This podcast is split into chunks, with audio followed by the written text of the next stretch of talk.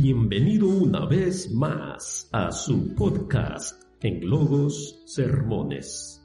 Le invito a escuchar el siguiente mensaje con su Biblia abierta. En breve comenzamos.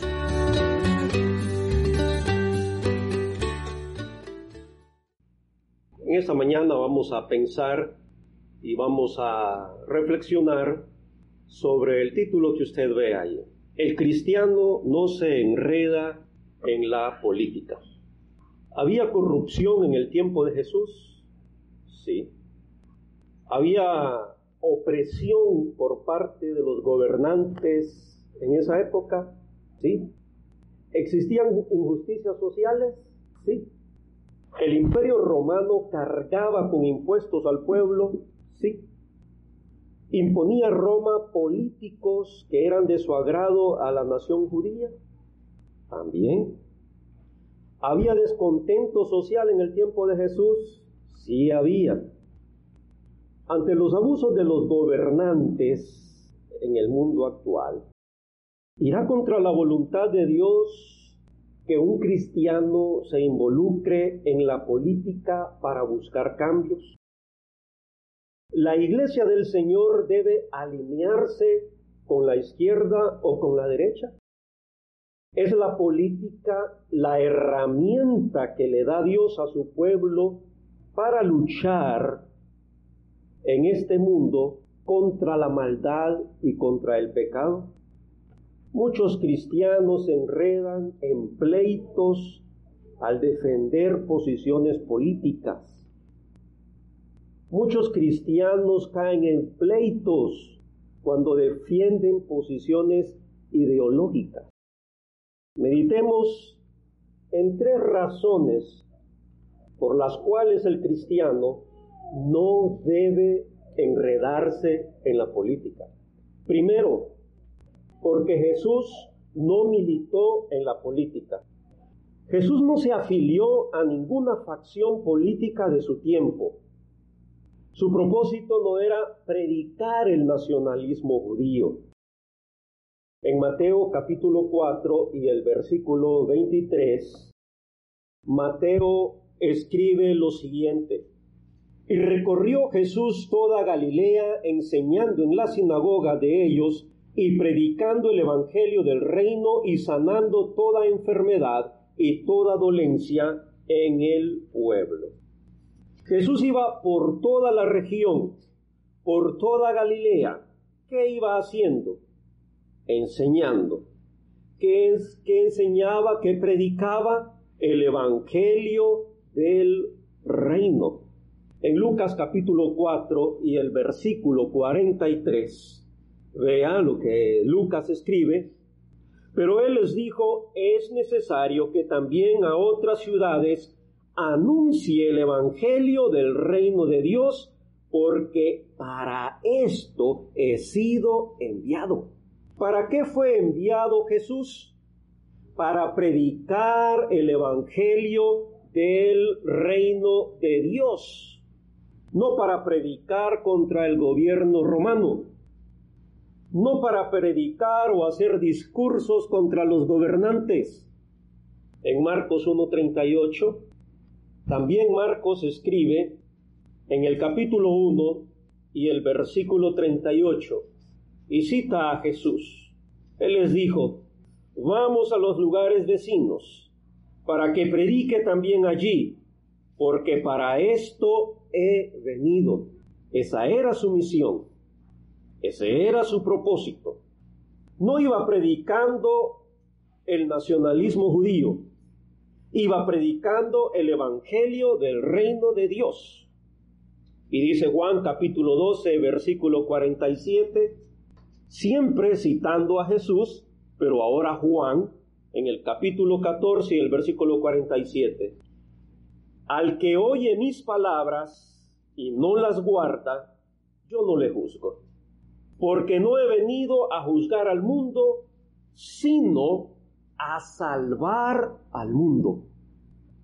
He venido, dijo Jesús.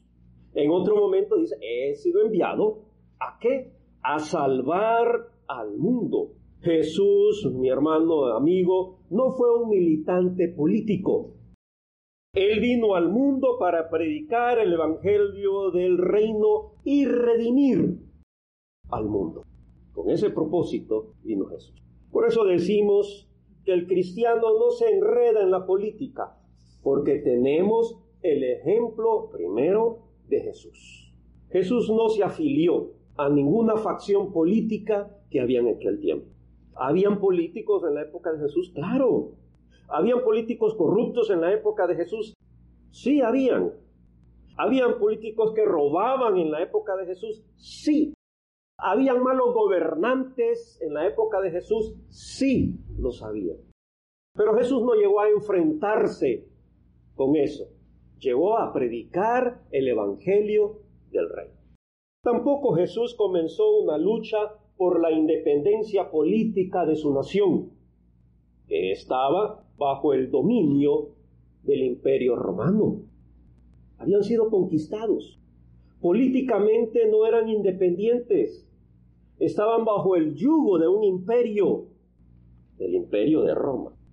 Aunque los líderes religiosos, políticos y parte del pueblo lo acusaban de ser un opositor a Roma, dice Lucas 23 y el versículo 3.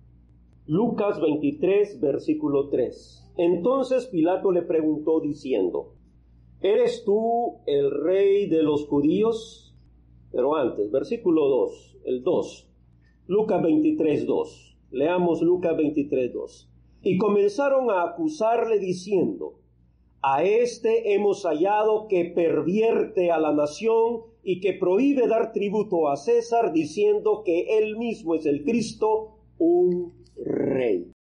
Gobernantes, parte del pueblo y líderes religiosos, que en el fondo también eran políticos para mantener sus posiciones de poder dentro de la religión judía, comulgaban con los políticos en todos esos acuerdos, lo acusaron a Jesús. Y vea la acusación. Estaba pervirtiendo a la nación, estaba causando alboroto, y diciendo que era prohibido dar tributo a César, al emperador. Y se decía que era el Cristo un rey. De eso lo acusaban. Era un problema para la estabilidad política de la nación, según estos líderes religiosos, estos gobernantes y parte del pueblo. Sin embargo, Pilato, cuando lo escuchó a Jesús, cuando conoció de estas acusaciones, Dice en el versículo 14 y el versículo 15 de ese mismo libro en el cual estamos, de Lucas 23, les dijo Pilato, me habéis presentado a este como un hombre que perturba al pueblo, pero habiéndole interrogado yo delante de vosotros, no he hallado en este hombre delito alguno de aquello de que se le acusa. Y ni aun Herodes, porque os, os remití a él y he aquí, nada digno de muerte ha hecho este hombre. Jesús no era un problema para la estabilidad política de Roma, porque no andaba predicando, no andaba lanzando discursos contra el gobernante, contra los gobernantes, contra los líderes políticos. Jesús no era culpable de sedición. ¿Qué es eso de sedición? es el alzamiento violento contra la autoridad o el orden público, contrario a Barrabás, quien sí se había levantado en contra de Roma motivado por ideales políticos. Dice el versículo 18 y 19 del mismo capítulo en que estamos, versículo 18, 19 y el 25. Mas toda la multitud dio voces a una diciendo, fuera con este y suéltanos a Barrabás. Este había sido echado en la cárcel por sedición en la ciudad y por un homicidio. 25. Y le soltó a aquel que había sido echado en la cárcel por sedición y homicidio, a quien habían pedido y entregó a Jesús a la voluntad de ellos. Este sí era culpable de sedición, de alzarse contra la autoridad gobernante que en ese momento era Roma. Jesús, hermanos y amigos, no lideró un movimiento político contra el imperio romano y sus gobernantes. Si la misión de Jesús hubiera sido combatir y sacar del poder a los gobernantes corruptos de su tiempo, lo hubiera hecho sin ningún problema. Dice Mateo 26, los versículos 51 al 56. Mateo 26, 51 al 56. Era aquel día cuando Judas Iscariote, uno de los doce, aceptó soborno, dinero de los líderes religiosos para traicionar a Jesús. Y así pagado, llegó hasta donde estaba Jesús. Pero uno de los que estaba con Jesús, dice el versículo 51, extendiendo la mano, sacó su espada e hiriendo a un siervo del sumo sacerdote, le quitó la oreja. Entonces Jesús le dijo, vuelve tu espada a su lugar, porque todos los que tomen espada, a espada morirán. ¿Acaso piensas que no puedo ahora orar a mi Padre y que Él no me daría más de doce legiones de ángeles, no de hombres, de ángeles? Si Jesús, su misión hubiera sido terrenal, si hubiera sido combatir al usurpador de su pueblo, si hubiera sido combatir al imperio romano, sacarlos y establecer un reino terrenal, mejor, más equitativo, lo hubiera. Tenía el poder. Era posible para él. En 2 de Timoteo capítulo 2, Vemos ahora lo que dice Pablo, apóstol de Jesucristo, quien tenía autoridad para escribir, para dar instrucciones, para hablar a los cristianos y dar mandatos a los cristianos. Segunda de Timoteo, en el capítulo 2, el versículo 3 y el 4. Tú pues, le dice Pablo a Timoteo, sufre penalidades como como buen soldado de Jesucristo. Ninguno que milita se enreda en los negocios de la vida a fin de agradar a aquel que lo tomó por soldado. Ninguno que milita se enreda en los negocios de la vida a fin de agradar a aquel que lo tomó por soldado. El cristiano ha sido reclutado por Cristo. Por lo tanto, no debe enlistarse, no debe ponerse al servicio de un partido político o de una ideología política, porque ha sido reclutado por Cristo, milita con Cristo, es soldado de Jesucristo, debe ser un buen soldado de Jesucristo, porque debe agradar al que lo reclutó, que es Cristo no debe agradar a una ideología, cualquiera que sea. No debe agradar a un gobernante, a un político. Debe agradar a aquel que lo tomó por soldado. Así como el militar, el soldado raso y todos los demás niveles deben agradar a aquel que lo reclutó. Debe obedecer a aquel que lo reclutó. Los cristianos por lo tanto, viendo el ejemplo de Jesús, no estamos autorizados para ser activistas políticos. No estamos autorizados a enredarnos en proselitismo político, cualquiera que sea la ideología. No importa cualquiera que sea la ideología. Tenemos el ejemplo de Jesús. Por eso hemos dicho primero que el cristiano no se enreda en la política porque Jesús no militó en ella.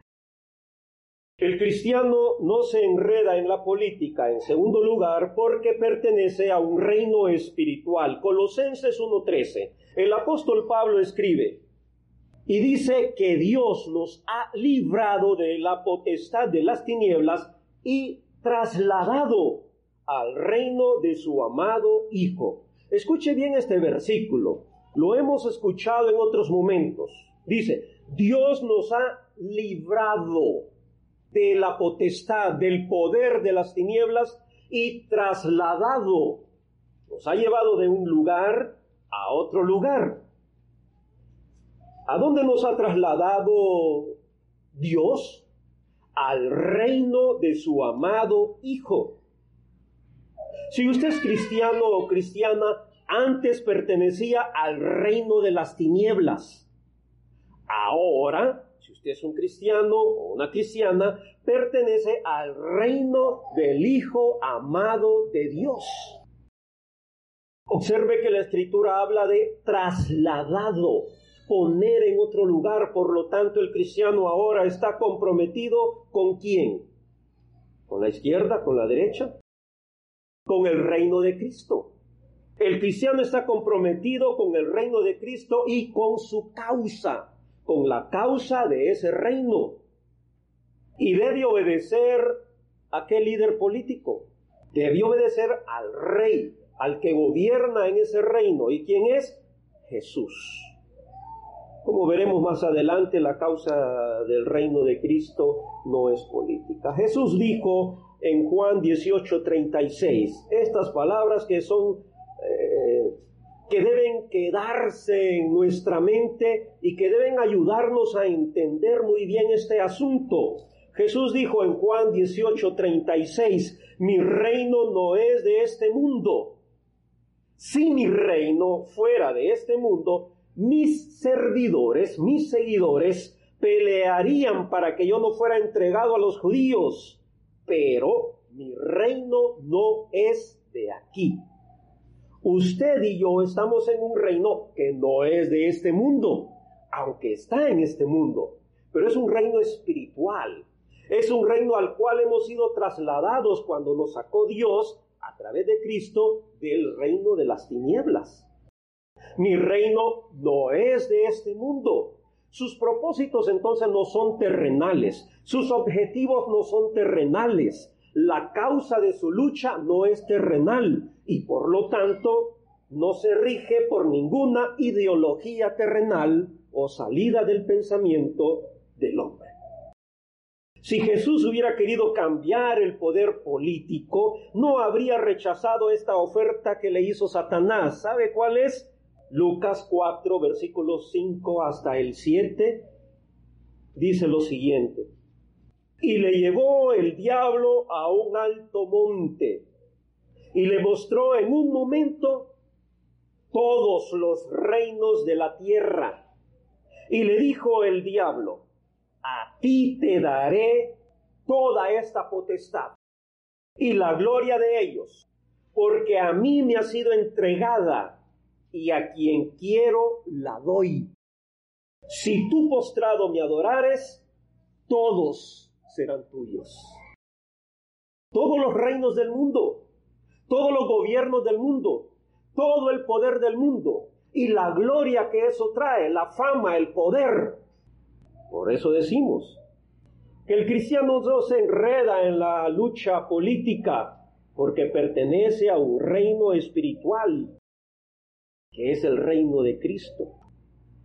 En Juan capítulo primera de Juan 5.19, primera de Juan 5.19, la escritura dice lo siguiente, sabemos que somos de Dios, hablando Juan en esa carta a los cristianos, sabemos que somos de Dios, estamos conscientes de eso. Y el mundo entero está bajo el maligno. ¿Qué dice? El mundo entero está bajo el maligno. Los reinos de este mundo están bajo quién? Bajo el maligno dice la nueva versión internacional, el mundo entero está bajo el control del maligno. ¿Por qué dijo el diablo? Porque el diablo dijo, todos me han sido entregados y a quien quiero yo, lo doy. Te lo puedo dar a ti, le dijo a Jesús. Lo único que tienes que hacer es que te postres y me adores. Y todos los reinos del mundo que estás viendo ahora van a ser tuyos.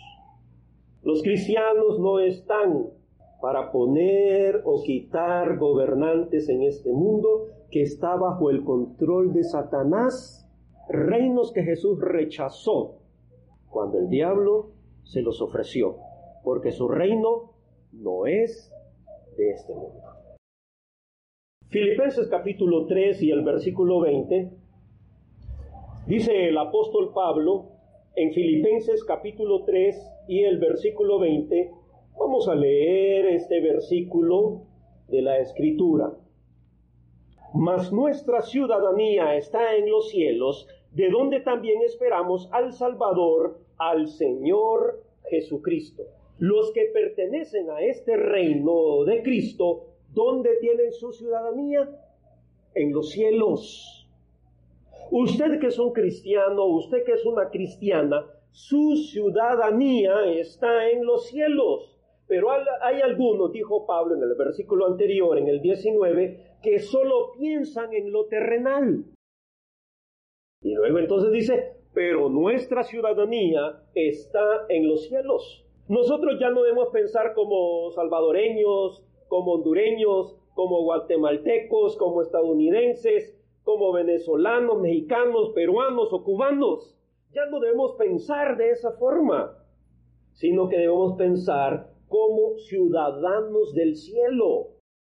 Esto es, no apegados a una ideología política que al fin y al cabo solo es un cúmulo, solo es un montón de ideas terrenales. En realidad, la nacionalidad y la ideología política es irrelevante para el cristiano. Debe ser irrelevante porque ahora su ciudadanía está en el cielo. Los propósitos que sigue son los del cielo. La visión que tiene es la del cielo. Los objetivos que tiene son los del cielo. La meta que va a alcanzar es la que está en el cielo, no terrenal. Los que tienen su ciudadanía en el cielo y pertenecen a este reino espiritual que es el reino de Cristo, no dan su voto o aprobación a ideologías de izquierda o de derecha o de cualquiera otra que sea de este mundo no da su voto o su aprobación a personas que defienden o proclaman ideologías, cualquiera que sea. En tercer lugar, el cristiano no se enreda en la política porque va en contra de su vocación. La vocación de un cristiano, ya a estas alturas, pues lo podemos decir sin ninguna duda, no es política. Efesios 4.1 dice el apóstol Pablo, escribiéndole a esta iglesia en Éfeso, Efesios 4, versículo 1, yo pues, preso en el Señor, os ruego que andéis como es digno de la vocación con que fuisteis llamados. Vea cuál es el ruego del apóstol Pablo, que los cristianos, que las cristianas anden, vivan su vida como es digno de la vocación con que fueron llamados. Comparemos este versículo con Filipenses 1.27. Veamos Filipenses 1.27 pensando en lo que dijo Pablo también en Efesios 4.1. Dice Filipenses 1.27, solamente que os comportéis como es digno del Evangelio de Cristo, para que sea que vaya a veros o que esté ausente, oiga de vosotros que estáis firmes en un mismo espíritu, combatiendo unánimes por la fe del Evangelio.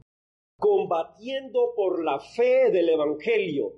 Así los quiero encontrar, dice el apóstol Pablo. No combatiendo por una ideología política, no combatiendo por un movimiento político o por un líder político, lo cual no es comportarse como es digno del Evangelio de Cristo. La conducta digna del Evangelio de Cristo, ¿cuál es? Aquella que combate unánime por la fe del Evangelio.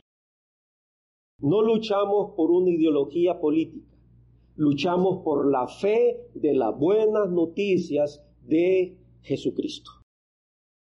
En Primera Tesalonicenses capítulo 2 y versículo 12, Primera de Tesalonicenses 2:12, dice así, y os encargábamos que anduvieseis como es digno de Dios, que os llamó a su reino y gloria, ¿Qué ideología política debían defender los que habían sido llamados por Dios a su reino?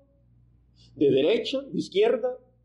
¿El fascismo, el socialismo, el comunismo? ¿Qué ideología? Solamente les encargamos, dice, que anduvieran, que vivieran como es digno de Dios, quien los llamó a su reino.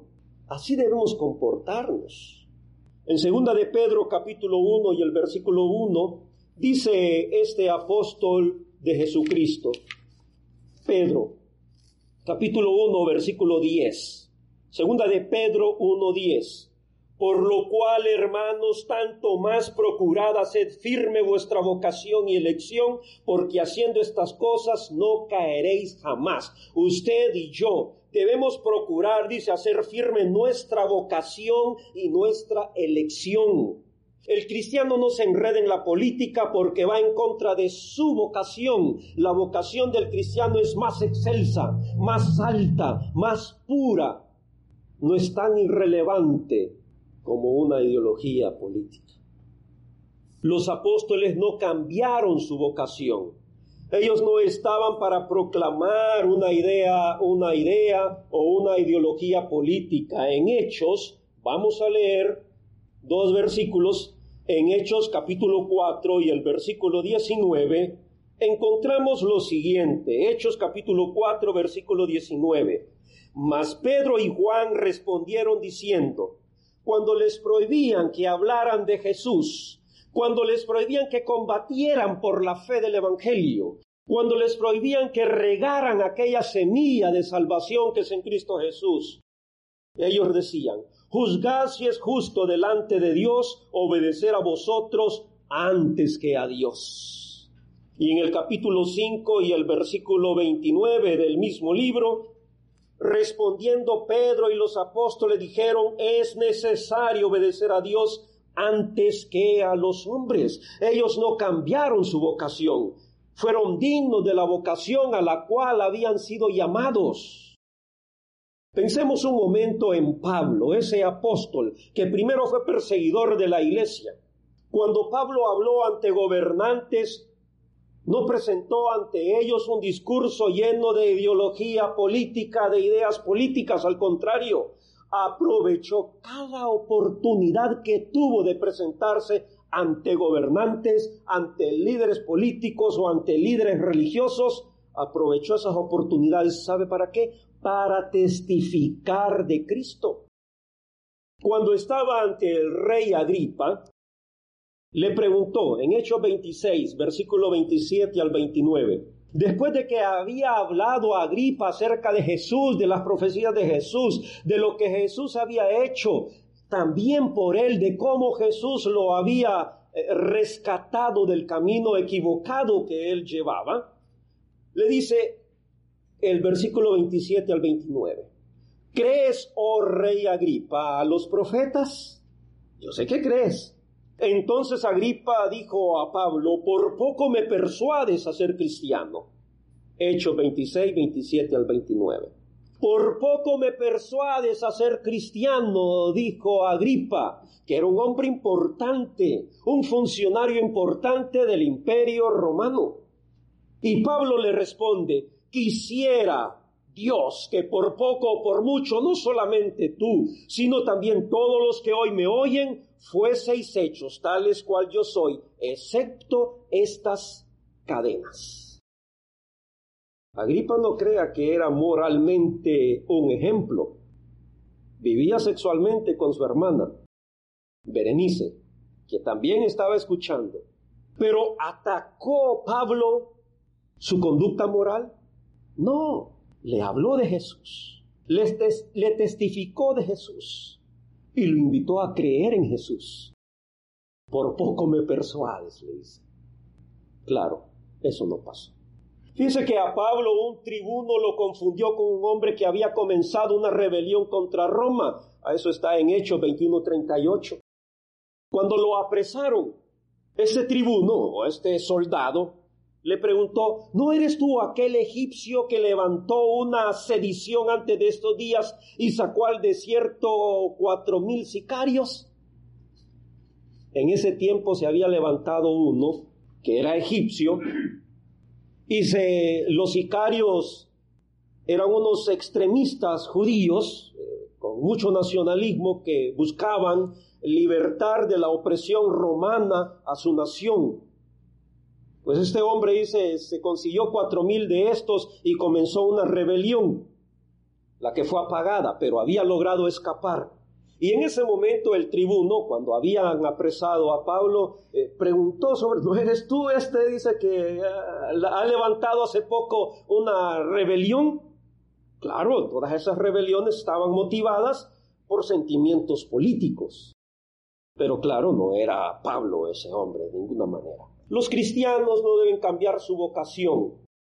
Su vocación es combatir por el Evangelio. Esa es la vocación del cristiano. Tenemos que ser hallados dignos de esa vocación. Hermanos, amigos, en esta mañana hemos visto que el cristiano no se enreda en la política, primero por el ejemplo de Jesús, segundo porque pertenece a un reino espiritual y tercero porque hacerlo va en contra de la vocación a la cual ha sido llamado por Dios. La misión del cristiano no es cambiar gobernantes, sea por la vía de la insurrección o por el sufragio. La misión del cristiano no es erradicar la pobreza, la injusticia o el abuso de los gobernantes, que es el mensaje de las campañas políticas.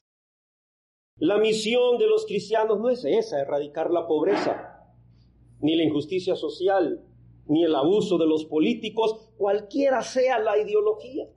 La misión de los cristianos es proclamar la misericordia de Dios, según Hechos 1.8. Debemos acordarnos de los pobres, sí, y de los necesitados también, pero no como una actividad política o bajo el amparo o bajo la sombra de una ideología, sea de derecha, sea de izquierda o de cualquiera otra de las que existen en el mundo, sino como una obra mandada a quienes pertenecen al reino de Cristo. Eso dice Hebreos 13, 16 y Gálatas 6, 10. Dice, hagamos bien a todos, mayormente a los de la familia de la fe. Los políticos y los gobernantes del mundo nunca han erradicado la pobreza o la injusticia social. No importa si es de derecha, si es de izquierda, no importa si es del socialismo, o es de ultraderecha o del conservadurismo. El pecado, hermanos, no se resuelve creando leyes en los congresos de las naciones contra el aborto o contra los matrimonios entre personas del mismo sexo. Así no se erradica el pecado. No, yo voto por este candidato porque él no cree en el aborto. Entonces vamos con él. Y hacemos campaña por él. Este candidato no aprueba los matrimonios entre personas de su mismo sexo. Por eso este es el candidato. Porque cree lo que yo creo. En realidad solo está aprovechando lo que usted cree. Pero el pecado no se resuelve de esa manera creando leyes, decir es prohibido esto o lo otro. Solo el Evangelio de Cristo tiene poder para cambiar al ser humano y liberarlo del pecado. Romanos 1.16, Pablo dijo, no me avergüenzo del Evangelio. ¿Por qué? Porque es poder de Dios para salvación. Solo el Evangelio libra del pecado. Solo el Evangelio desata las cadenas del pecado. Pueden hacer miles de leyes, los cristianos no estamos para trastornar al mundo con ideologías políticas. Los cristianos estamos para trastornar al mundo con el Evangelio de Cristo. Eso se lee en Hechos 17, versículos 5 y 6. Cuando se ven en el los efectos del mal por doquier. Cuando se ve que el hombre carnal tiene vicios que no puede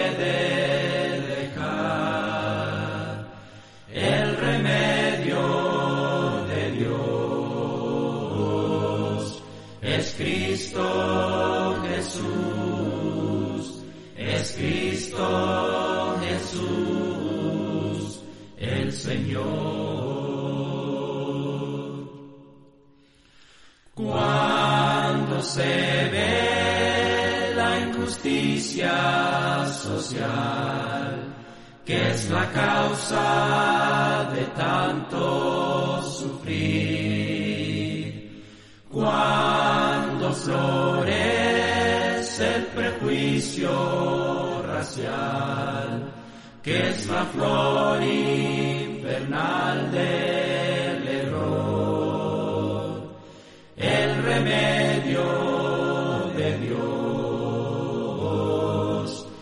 Cristo Jesús, es Cristo Jesús, el Señor.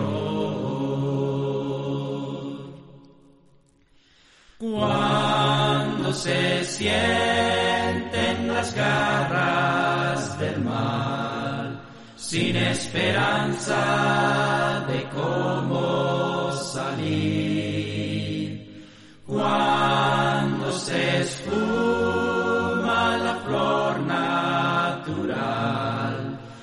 la